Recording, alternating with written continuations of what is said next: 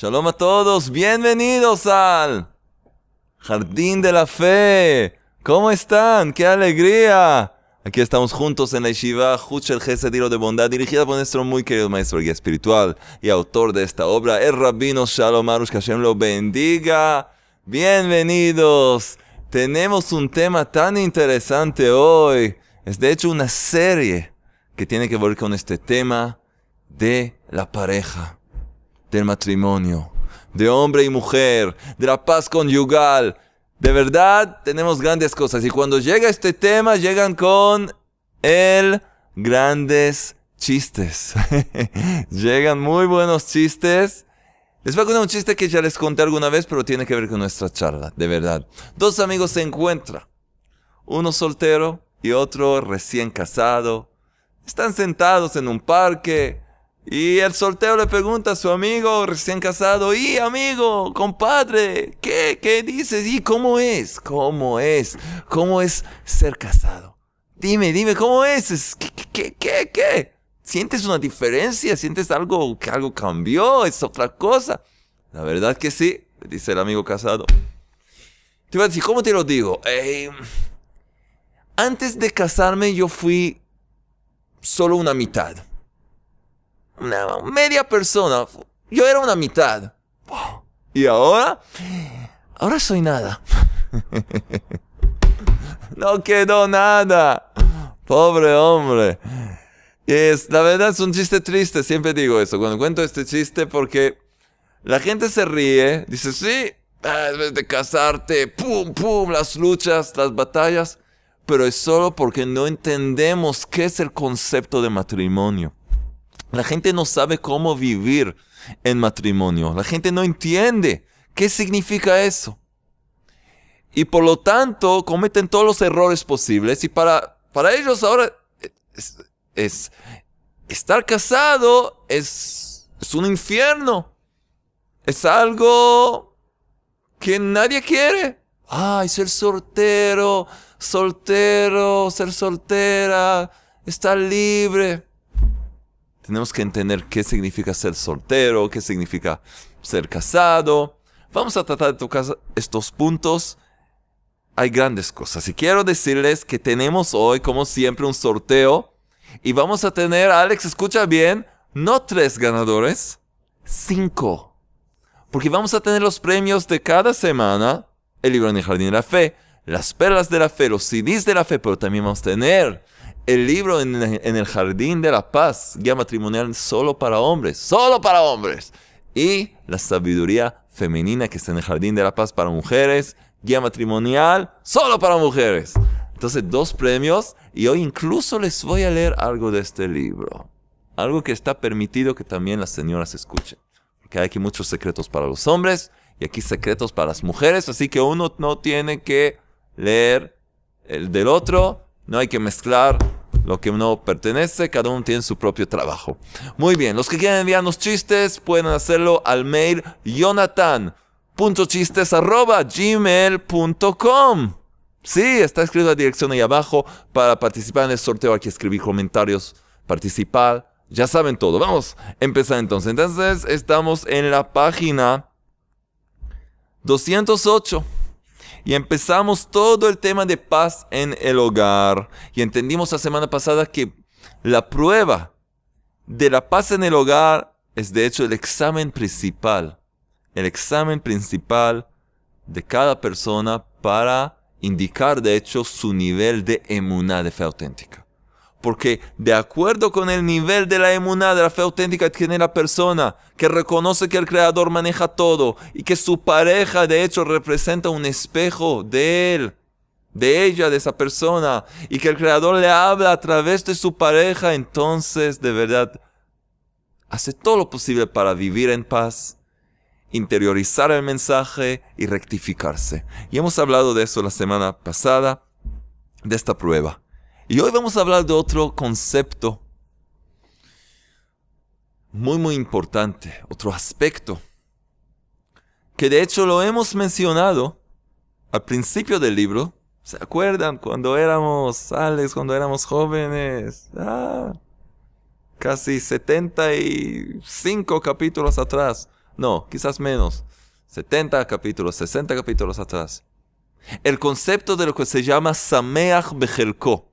En el lenguaje sagrado, significa estar contento con lo suyo. Estar contento con lo que te toca, con lo que recibiste. Porque ¿quién te dio lo que tienes? El Creador. Tu Padre Celestial, el que te conoce más que cualquier otro. El que quiere solo lo mejor para ti. Y lo que te da en la vida es para hacerte llegar a tu perfección, a tu finalidad, a tu objetivo. Y si hay algo que de verdad puede llevar a la persona a su objetivo final, es su pareja. Ahora, pareja hay que entender, no significa de ser novios, de salir juntos dos, tres años. No, no, no, no. Eso dating. We're not talking about dating. No hablamos de salir juntos, hablamos de matrimonio de acuerdo con las leyes, con la ley divina, las leyes de la Torah, que significa la unificación, la unión de dos mitades de un alma. De verdad la persona antes de casarse es una mitad. Como la gente dice, media naranja, media alma. Cuando se casa, empieza el trabajo de unificar estas dos mitades y lograr ser uno. Ser uno. ¿Cómo se dice uno en el lenguaje sagrado? ¿Cómo se dice? Ejad. Ejad. E-J-A-D. En fonética. Ejad es uno. Y el valor numérico de la palabra Ejad, si tomamos cada letra, y cada letra hebrea tiene un valor numérico, lo que se llama gimatria unimos todas las letras, recibimos el mismo valor numérico de la palabra Ahava. Ahava es amor, el lenguaje sagrado. Amor significa ser uno. Y para ser uno hay que trabajar. Y así se logra el amor. No, nos casamos y de pronto, ¿a dónde se fue el amor? El amor no se fue. Nunca existió ¿Cómo nunca existió? Salíamos, y a las fiestas, a las discotecas. Lo que había ahí es lo que llamamos ta'ava. No es ava, es ta'ava. Había ahí un deseo carnal, un apetito mundano. Eh, había ahí una conexión. También dos amigos. Son, tienen amistad, amor. A veces, pero no. Teníamos algo que ver, había un interés mutuo. Muy bien. Pero amor es algo que solo se puede lograr cuando la pareja son ejad, uno, y para ser uno hay que contratar matrimonio de acuerdo con las leyes de la Torah. Por eso se necesita un maestro, un rabino calificado que sabe hacerlo y que tiene de verdad la autorización para hacerlo. Y entonces esa unión ahora puede llevar un verdadero amor. ¿Y por qué no siento amor si me casé como se debe? Porque no trabajas y porque todo el tiempo no estás contento con lo tuyo. Miras un poco afuera. Ay, ahí hay una señorita y otra señora ahí, y ahí, ahí, ahí. Hay millones, hay billones de mujeres en el mundo. Si vas a empezar a mirarlas a todas, jamás vas a poder mirar a tu esposa. Y al revés también, la mujer pensando en otros, Dios no lo permita. Contratar matrimonio y ser uno significa construir un santuario, un templo hermético, donde hay dos mitades de un alma que se están uniendo. Y cuando uno mira afuera y piensa afuera, y hoy es muy fácil, ni hay que salir a la calle, uno saca su aparato, su dispositivo, y con el dedito ya ve millones de mujeres en todo tipo de situaciones. Entonces piensas que si tienes en tu mente, en su mente, entra en tu cerebro las imágenes de miles de mujeres, vas a poder amar a tu esposa. Señora, si tú hablas en un chat, en WhatsApp, con todo tipo de hombres que te dan muy lindas palabras, incumplidos, ¿piensas que vas a poder amar a tu esposo? No. La respuesta es no, para hacerles más fácil y por lo tanto tenemos que estudiar, tenemos que aprender. Página 206, 208. Contento con lo suyo. Se cuenta de un hombre que llegó hasta un gran sabio. Este sabio se llamaba Rabbi Yitzhak ben Eliashiv. No está escrito en el libro, les digo el nombre. Este cuento es del Talmud de Tratado Ta'anit 23. Se cuenta de un hombre que llegó hasta un gran sabio, Rabbi Yitzhak ben Eliashiv, y le dijo, no me gusta mi esposa, no es bella. No es bella, no me gusta. Preguntó el sabio. Bueno, ¿cuál es su nombre? Escucho, escucho lo que dices. ¿Cuál es su nombre? Le dijo Ana. Le contestó el hombre. Dijo el sabio, escuchen bien. El sabio no le hace pregunta, no le dice, no, vamos a hablar, ¿qué? Quizás. No le dice nada. Con él, sigue con él. ¿Cuál es su nombre? Ana. Muy bien. Dijo el sabio, y los sabios en aquel entonces, de la época del Talmud, tenían un gran poder espiritual. Dijo el sabio, que se embellezca Ana. ¡Bum! Así dijo. Y pasó algo aquí, alguien se embelleció aquí. Ah, Alex, se te ve distinto. Que se embellezca Ana. Y así fue que Ana embelleció. Todos los maridos ahora dicen, ¿dónde está este sabio? Eh? Tranquilos, hombres. Hay un mensaje aquí. Después de un tiempo, volvió otra vez el hombre al sabio, a Rabbi Yitzhak, y reclamó de nuevo que no estaba satisfecho de su esposa. ¿Qué pasó ahora? ¿Qué pasó ahora? La reina de la belleza, Beauty Queen, ¿qué hay? Le contó que desde que su esposa embelleció, comenzó a enorgullecerse frente a él. No podía ya vivir con ella. Ahora empezaba. Eh. El sabio no habló mucho. Dijo el sabio que vuelva Ana a su fealdad. y así fue. Cuando los sabios nos cuentan un cuento, no es un cuento para hacernos dormir, no es hay aquí un mensaje de vida. ¿Qué podemos aprender de esta historia? Vamos a ver. ¿Qué nos enseña? Que el hombre quiso de vuelta la fealdad de su esposa. La enseñanza es que el Creador sabe perfectamente lo que es bueno para cada uno. Y que debemos creer que todo lo que Él hace es para nuestro bien. Esto se llama tener fe en la supervisión individual de Dios, del Creador. Si una persona recibió una mujer que le parece que no es tan bella, es porque es exactamente lo que necesita para su rectificación espiritual. Un hombre que recibió una mujer que sí es bella, es porque necesita eso para su rectificación espiritual. Va a tener varias pruebas con esta belleza. Es decir, que cada uno recibe de acuerdo con una receta exacta. De acuerdo con cada alma. Y el Creador sabe muy bien lo que hace para llevar a cada uno a su perfección. Todo el que logra esta creencia está siempre contento con lo que tiene pues sabe que todas sus privaciones están bajo la supervisión divina, para su eterno bien, es decir, para corregir su alma, llevarla a su perfección y conseguir la meta para la cual llegó a este mundo.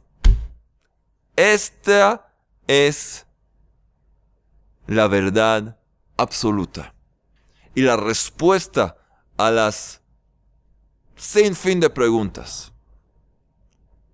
¿Por qué? Porque yo tengo estas condiciones, porque mi esposa es así, porque mi esposo es así, porque, porque es gordo, porque es perezoso, porque ella es irascible, porque es demasiado alta, demasiado baja, demasiado así, su nariz va para acá, para allá, para ahí. Oh. Y la gente no se cansa. Aquí está la respuesta. Y hemos hablado de esto. Toda la emuná rodea alrededor de este conocimiento de estar contento con lo que tienes, con lo que recibiste.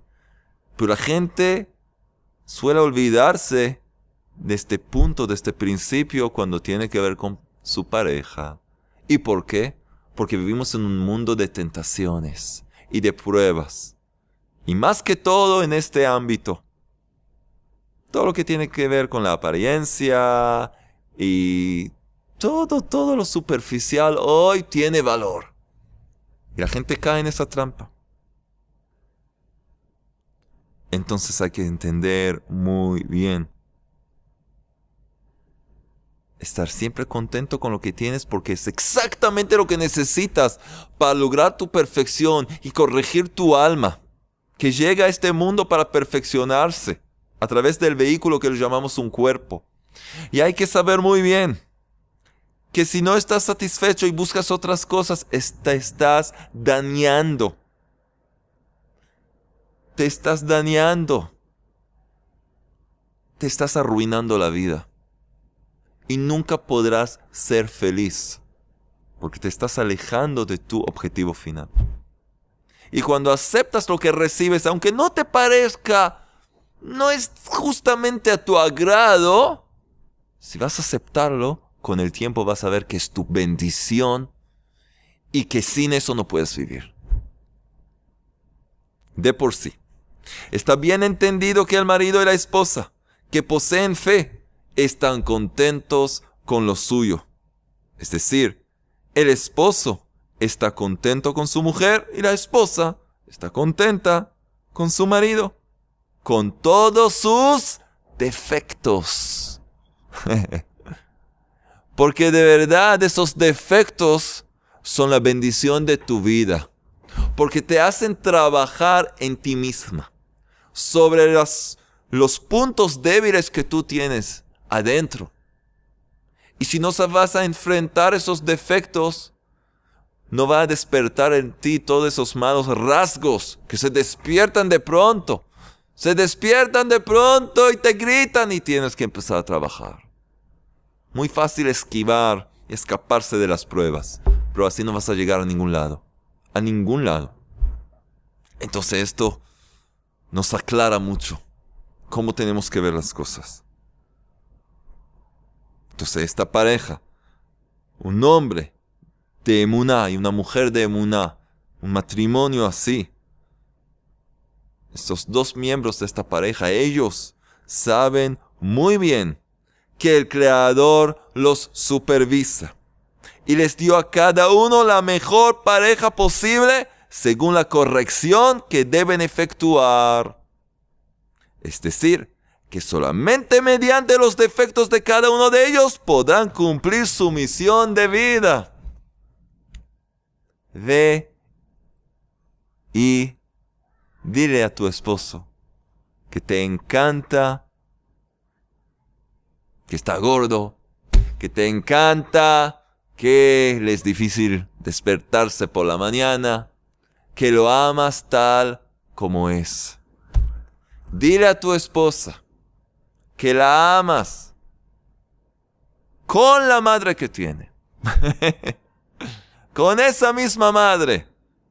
La amas a ella también. Acepta lo que el Creador te preparó para ti. Hay que entender esto muy bien. Muy, muy bien. Y de verdad alegrarnos, alegrarnos con lo que tenemos. ¿Por qué? Contrariamente, cuando le falta al hombre fe, entonces tiene muchas quejas. La mujer culpa a su esposo de todas sus aflicciones y el hombre está lleno de reclamos y críticas a su esposa. Y piensa, estos todos los hombres piensan, y piensa que ella es la causa de todos sus sufrimientos, de todos los desastres mundiales, del huracán en Estados Unidos, en los Caribes. E-, ella es la, culpable de todo el mundo. Ella y su madre. Por supuesto, sin su madre, ¿cómo llegó a este mundo? Las dos. Por supuesto que sí. Así piensa el hombre cuando no hay emuna. Cuando no hay fe auténtica, eso es lo que pasa. Eso es lo que pasa. críticas, reclamos y una horrible vida. Una vida amarga, amarga de verdad. Por supuesto que sus vidas y las vidas de sus hijos no son vida. No se puede, no pueden ser llamarse vida, sino y las calificaciones que reciben en los exámenes de fe son las más bajas posibles.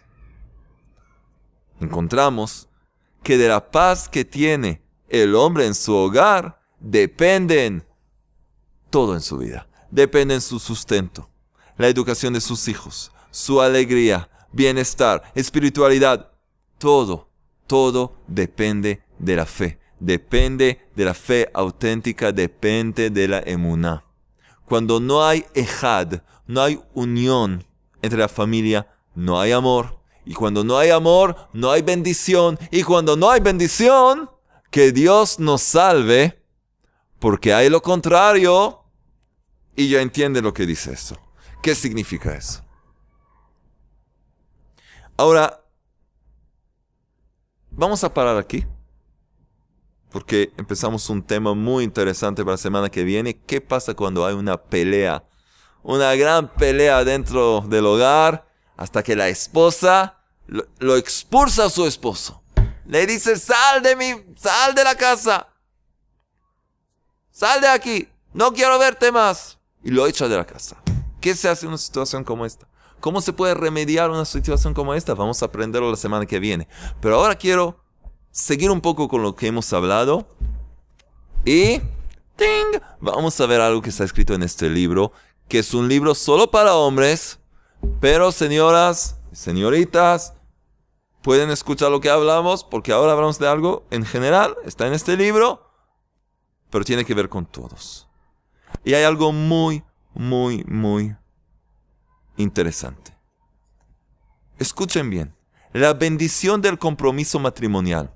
Cuando se hace la boda según las reglas, las leyes de la Torah, de la ley divina, entonces hay siete bendiciones siete bendiciones que se hace sobre una copa de vino. El novio, la novia, uno al lado del otro. Es el momento en que sus almas se unen espiritualmente y se vuelven una unidad, un ser que tiene que empezar a trabajar para lograr esa unión verdadera. Y entonces, una de las bendiciones, escuchen bien, una de las bendiciones, una de las más hermosas, ¿sí?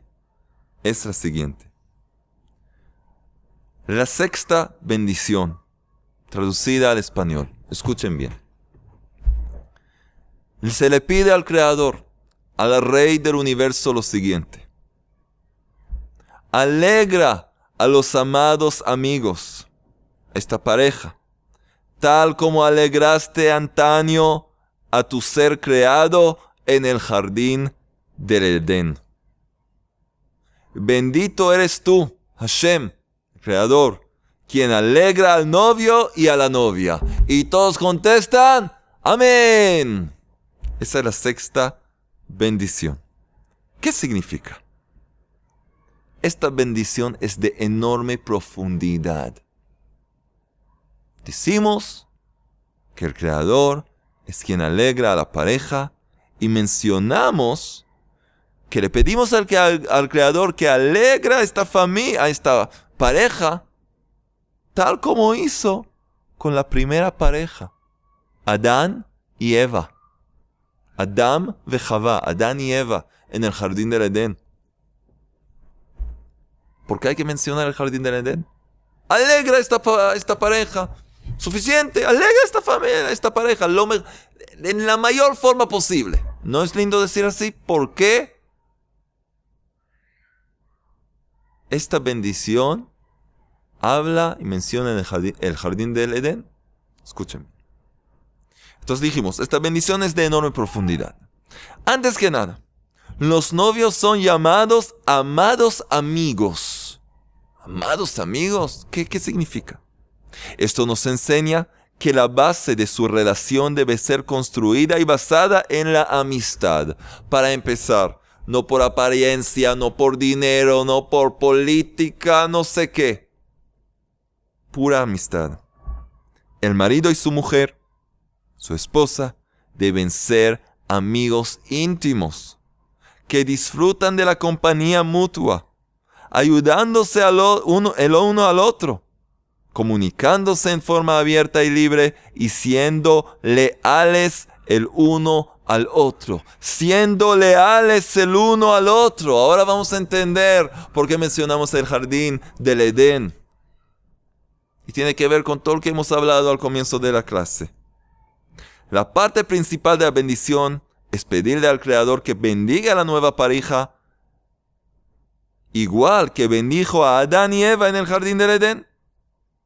En efecto, es una bendición para que estén satisfechos con su parte en la vida. Exactamente lo que hemos hablado. Que el marido esté satisfecho con su esposa y que la esposa esté satisfecha con su marido. ¿Por qué? ¿Cómo se ve esto? Aquí entra... Por esto mencionamos el jardín del Edén. Adán y Eva se tenían el uno al otro y no tenían a nadie más con quien compararse. No existía nadie más en el mundo. El mundo, el mundo entero, era Adán y Eva y todo lo que los rodeaba. No había más seres humanos. Adán y Eva se tenían el uno al otro y no tenían a nadie más con quien compararse. Por lo tanto, no sentían competencia ni celos. La relación libre de celos y de competencia es una verdadera bendición. La nueva pareja es bendecida con alegría, debido a que la, principal alegría de toda persona es estar contenta con lo suyo. Debe estar satisfecha con lo que el Creador le dio, sin mirar nunca a los demás ni compararse con ellos. Los esposos deberían sentirse igual que Adán y Eva. Así como ellos fueron creados en forma especial el uno para el otro, exactamente. Así también los esposos deberían sentir que también fueron creados el uno para el otro con perfección, exactamente cada uno con sus cualidades, sus ventajas y también sus defectos, privaciones, porque juntos van a poder rectificarse.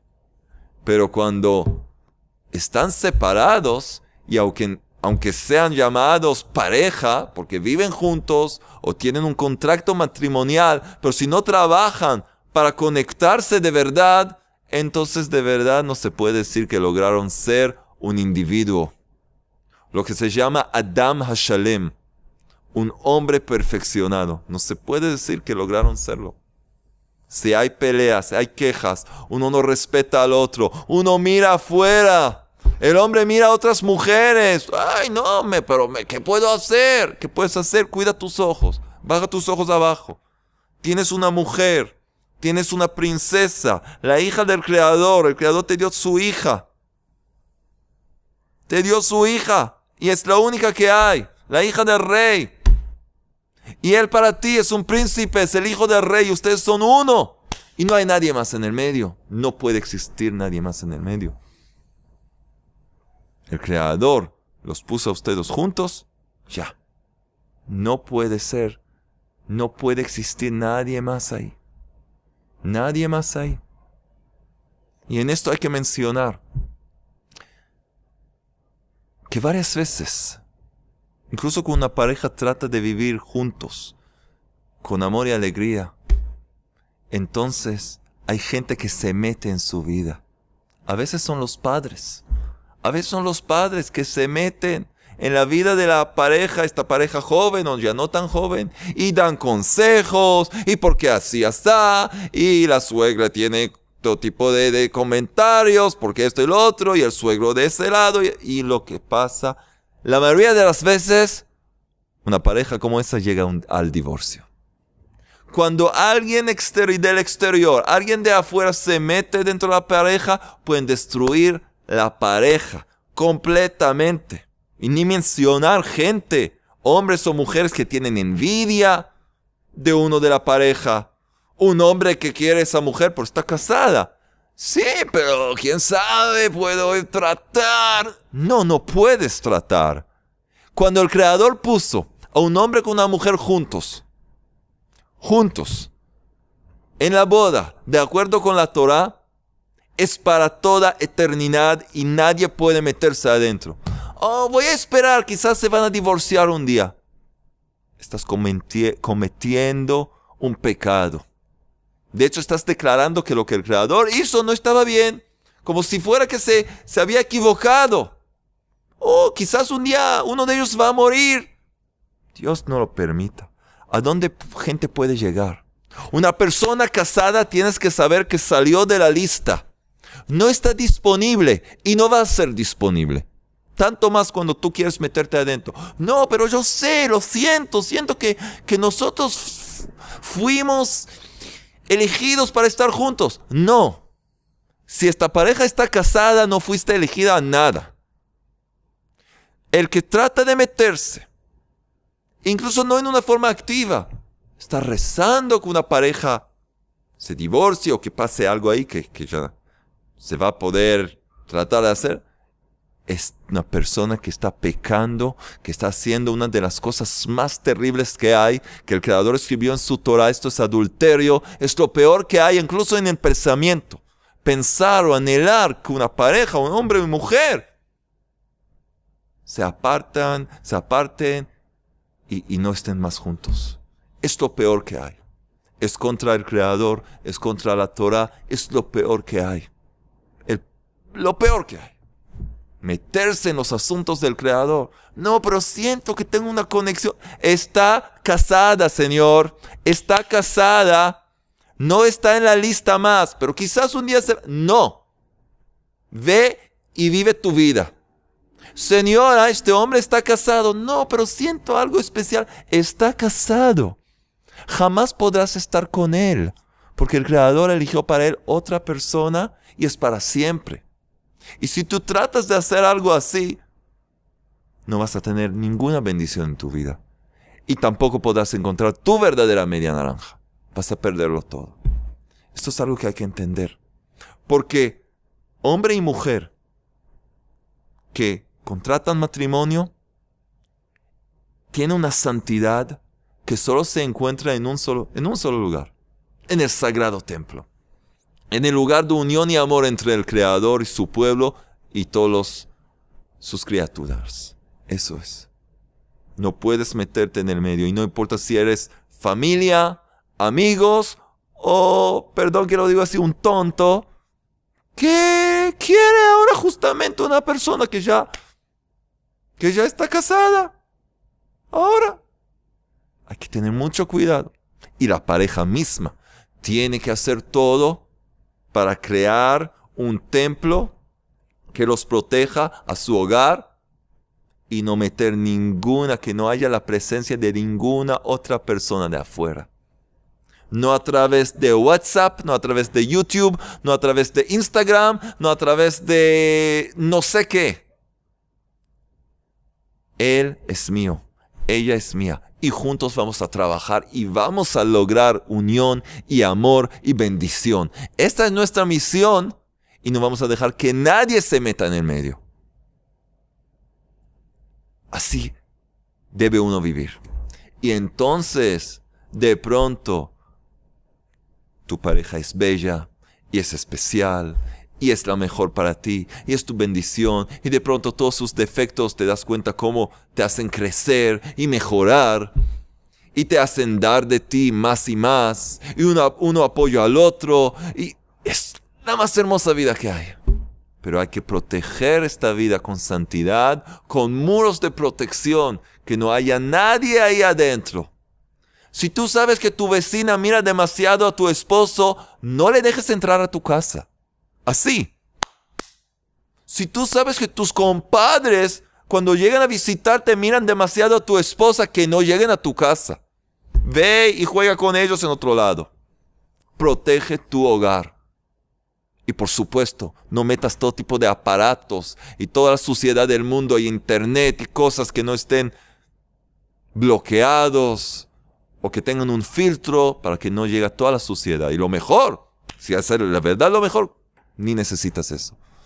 Goza de la vida con tu pareja. Por, por lo menos tener protección, un filtro, algo. No meter películas de amor y miran, y miran juntos la película y la cabeza de cada uno empieza... Mira, y ahí mira cómo la trata ella, mira, en la película. Ya empiezan pensando en, sería mucho mejor si, si yo hubiera tenido un, un esposo como ese. No, sería mejor. Si mi esposo se, veía así, todo sería distinto.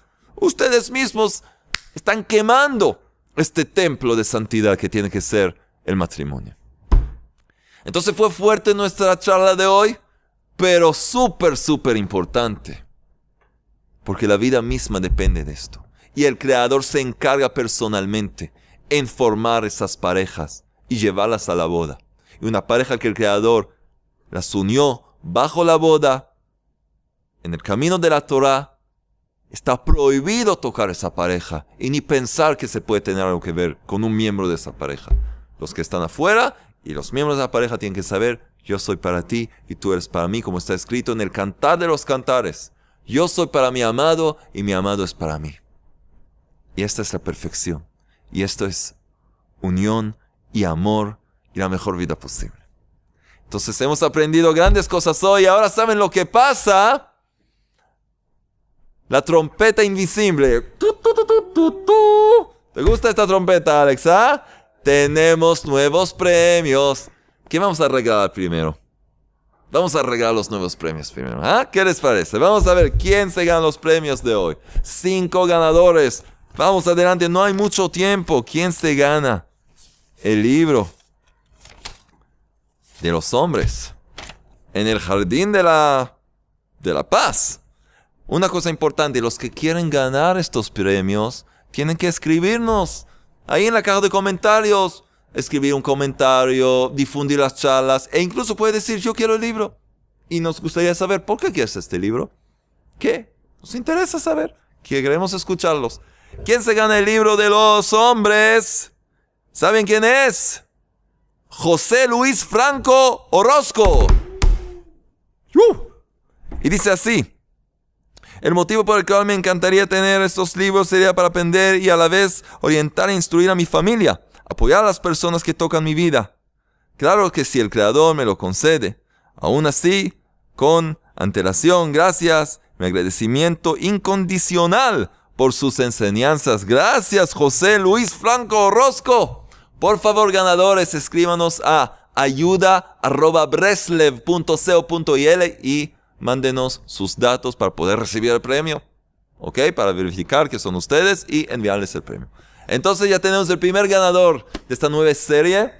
¿Y quién se gana este libro de las mujeres? ¿Quién? Debe ser una señora. ¿Quién es?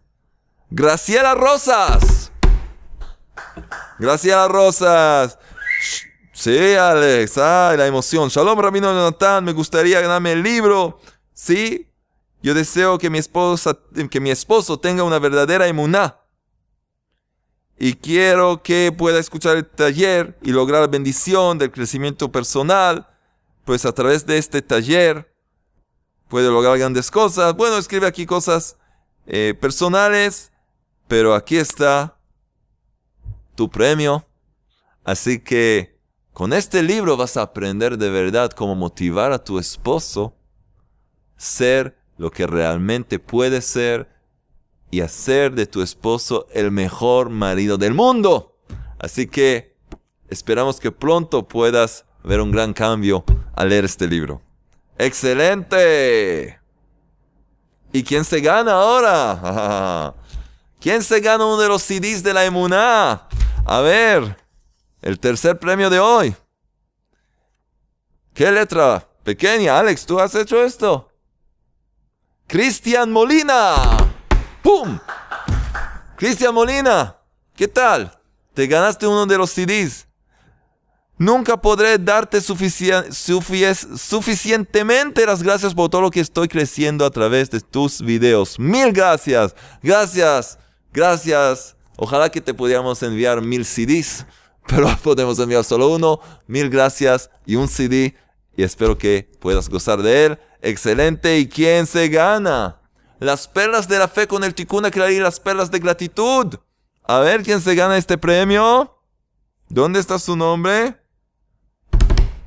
Víctor, desde Cuba. Su apellido desconocido. Víctor desde Cuba. Que dice, gracias al eterno amigo. Eh, me dio a ver los capítulos de la, del taller de la fe hasta el capítulo 40. ¿Sí?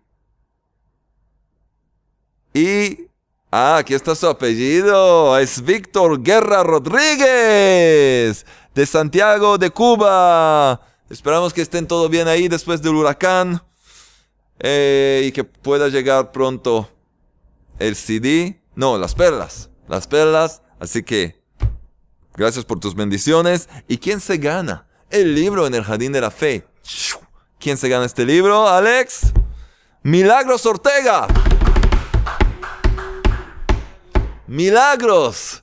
Que tengas una vida, de milagros con este libro, no hay dudas. Nos dice, hola Rab, escribe una hola grande, hola Rab.